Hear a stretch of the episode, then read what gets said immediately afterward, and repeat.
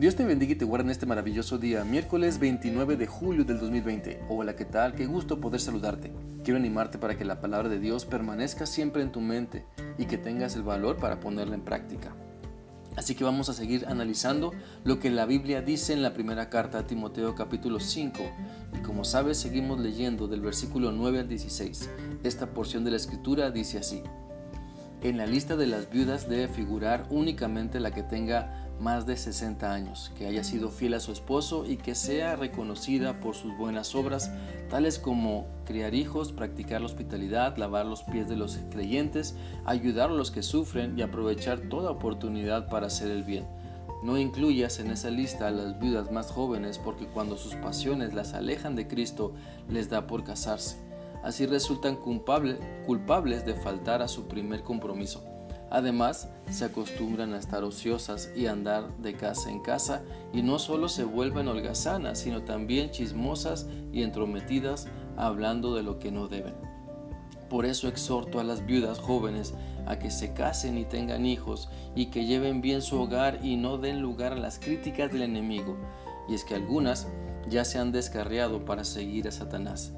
Si algún creyente tiene viudas en su familia, debe ayudarlas para que no sean una carga a la iglesia, así la iglesia podrá atender a las viudas desamparadas.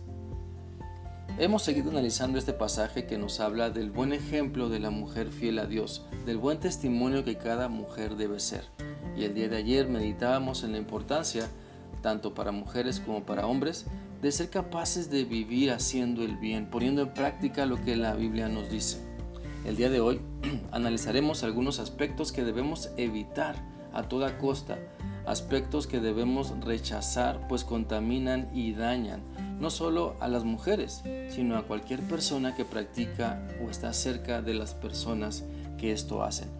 Por lo tanto, una mujer fiel a Dios, en su esfuerzo por ser un buen ejemplo, debe evitar dejarse dominar por sus pasiones.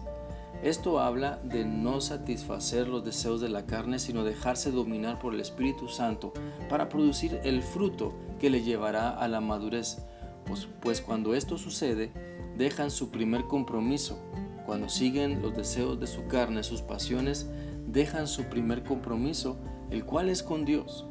Nunca se debe olvidar que nuestro mayor amor es Cristo que nuestro Salvador es Jesucristo, que si hemos decidido seguirle en un pacto de fidelidad, debemos esforzarnos por cumplir siempre y no dejar, por cumplirlo siempre y no dejar que los deseos de la carne o pasiones sexuales dominen por encima de la santidad a la cual estamos todos llamados como hijos de Dios.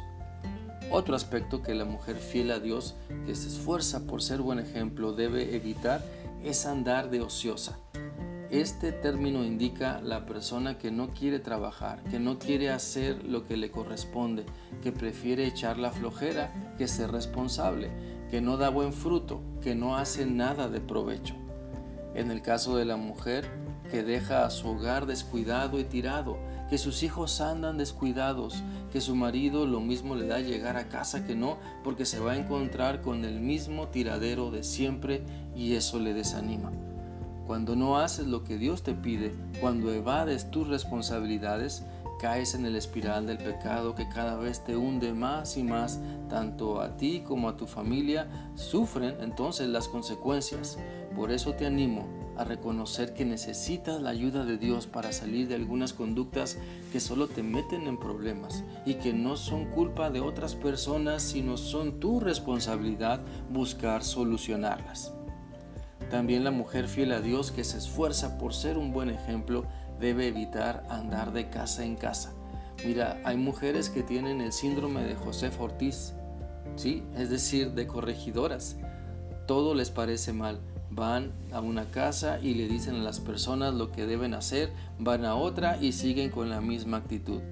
Pero no ven la viga que tienen en su ojo, solo quieren ver la paja en el ojo ajeno. Esta actitud de andar buscando en otras casas lo que debes hallar en la tuya indica un mal enfoque, un mal enfoque que te llevará a no ser agradecida con Dios por lo que te ha dado. No puedes ser candil de la calle y oscuridad de tu hogar. Pide a Dios que te dé la capacidad de valorar lo que Él te ha dado. tu esposo, tus hijos, los bienes que te ha dado, todos ellos deben llevarte hacia ser responsables y no andar y no andar descuidando a las personas que Dios ha puesto en tu vida. Y de las responsabilidades, claro, que tienes que atender. Permite que Dios te siga mostrando las actitudes que debes corregir en tu vida. Pide a Dios que cambie tu manera de pensar para que entonces puedas cambiar tu manera de vivir. Esfuérzate por ser una mujer fiel a Dios, que usa bien la palabra de verdad, la Biblia, que la aplica con sabiduría y es de buen ejemplo para todas las personas que están contigo. Espero que esta reflexión sea útil para ti y que permitas que la palabra de Dios te siga guiando. Que tengas un maravilloso día. Dios te guarde. Hasta mañana.